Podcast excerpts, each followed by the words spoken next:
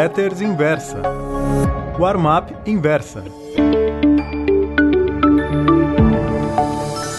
Oi, meus amigos.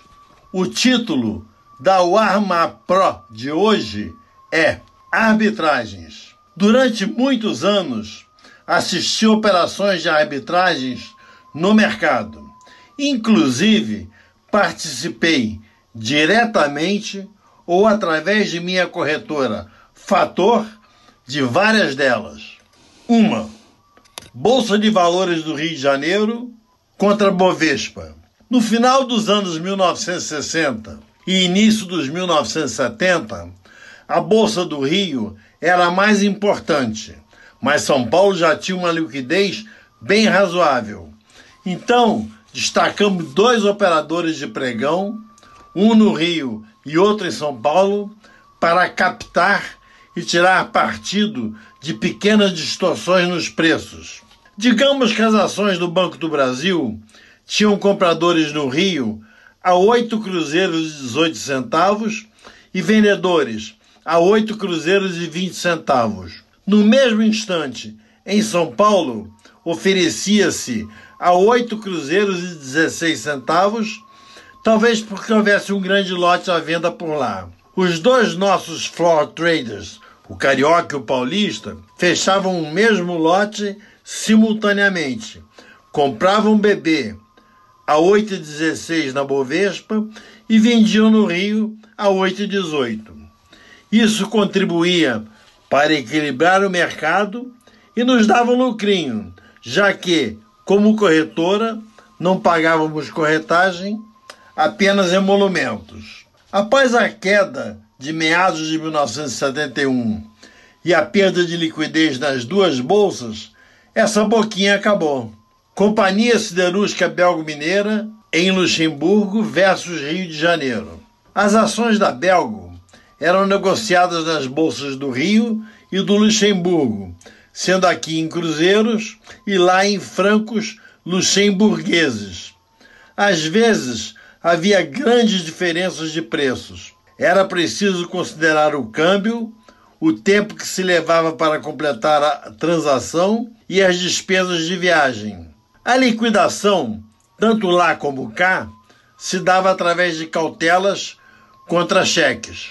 Fizemos essa operação umas dez vezes, ganhando numas oito e perdendo em duas, mas deu uma boa graninha de lucro.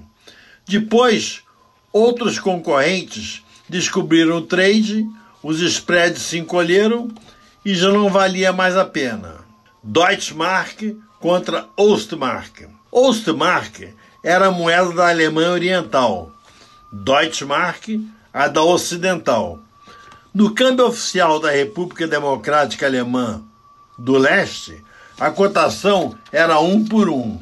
No câmbio negro da parte oriental, a cotação era de aproximadamente 10 por 1, já que havia risco do cambista ser preso pela temível Stasi, uma versão comunista da Gestapo. No lado ocidental de Berlim, as transações eram livres e a cotação 5 por 1. Alemão não podia atravessar da parte oriental para a ocidental, já que havia o Muro de Berlim. Mas estrangeiros, inclusive nós, brasileiros, passavam à vontade através do Checkpoint Charlie. Como os lotes que conseguíamos eram limitados, as arbitragens, através da chamada corrida, cortina de ferro, valiam mais pela aventura e pela sensação de estarmos protagonizando um filme de espionagem. Isso mais do que pelos lucros irrisórios, fora o custo da passagem aérea do Brasil até lá. Outra arbitragem: petróleo Brent contra petróleo WTI. Como todo mundo sabe, no mercado futuro de Londres negocia-se o petróleo Brent.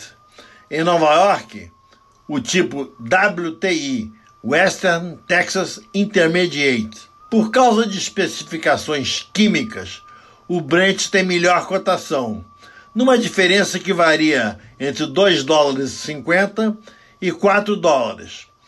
Quando esse spread passa de 4 dólares, vale a pena ficar comprado em WTI e vendido em Brent. Se desce abaixo de 2,50, faz-se o contrário. Esse trade é uma arbitragem quase infalível. Mais uma arbitragem. S&P 500 contra Nasdaq. O Standard Poor's 500 compreende, tal como diz o nome, 500 ações de todos os tipos.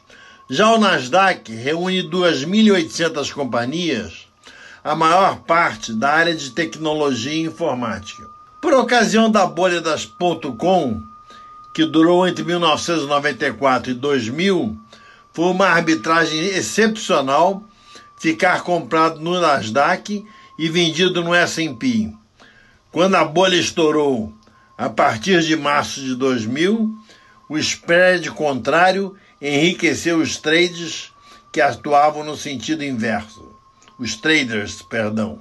Há diversos outros exemplos de arbitragens que podem ser lucrativas. Entre elas, operar cacau ou cobre em libras esterlinas no mercado de Londres contra essas duas mesmas commodities em dólares na CSI e na NYMEX em Nova York. Hoje em dia, com a rapidez das comunicações e trades online, essas arbitragens são mais difíceis, embora não impossíveis. Logo, robôs serão programados para aproveitar distorções, por menores que sejam. Muito obrigado.